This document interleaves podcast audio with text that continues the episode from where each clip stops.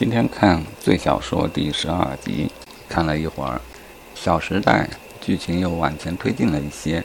呃，女主之一应当是参加实习吧，和那位有强迫症的美男子老板之间的一些事情的描述啊，都是工作方面的，都是关于强迫症、强迫症而导致其工作难度极大。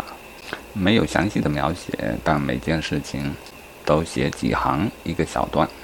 就这么个事情，它也不容易啊。当我设身处地的想的时候，我很难把它写到那样丰富、真实而又充满趣味性。强迫症的表现，若是不喜欢一切苦的东西，这还容易想象；若是对他人发的信息中不应该有感叹号、对标点符号的苛求，这就有点突破想象。处理事情的方面，老板随口提到在哪里见过。在哪里路上见过一个新楼盘，便去查找，这还易于想象一些。又好比不知道他的手机型号，却能为他买对充电器之类的。但是上药房买药，要买一点苦味都没有的药，这个事儿就有些搞笑了。而替老板买锅，非要买个白色的锅，居然也做到了，这事儿就算是开了我的脑洞。然后文章没有在这里一直停留下去，似乎是实习期结束了，女主便回到了学校。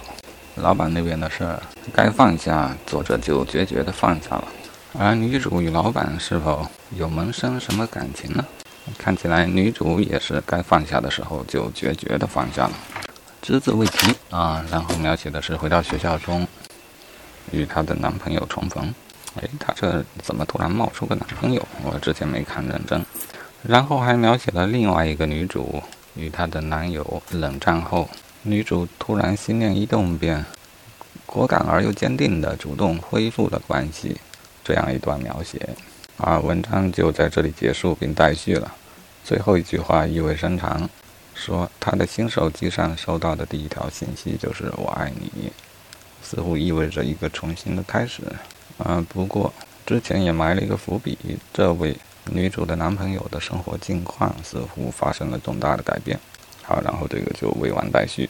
时间还早，于是我又看了一篇，啊，这一篇是关于女生暗恋男生的一篇文章，呃，标题忘了，讲的是一个背影的故事，大致就是暗恋了数年，所收获的便是一个背影，剧情司空见惯，结局也没有任何的反转。然后，这篇小文它的可贵之处。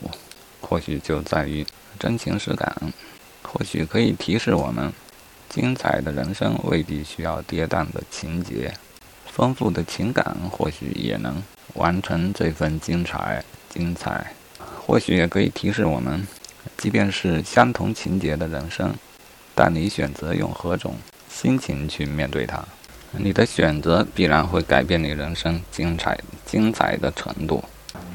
当然，话要两说啊。这么说似乎有道理，但是也可以说这样做很阿 Q。更多人可能更喜欢采取行动去改变自己的人生。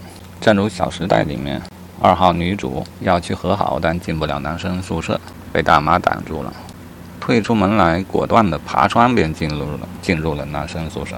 像这样的豪爽的举动，也是让人喜闻乐见的，感觉他才是真正的人生的猛士。啊，因此人生并没有定式，一切事的好坏是很难判断的，因为你人生的目的，人生的目的也是因人而异的。好，这就是早晨的读书感受。今天是二零二零年七月三十号。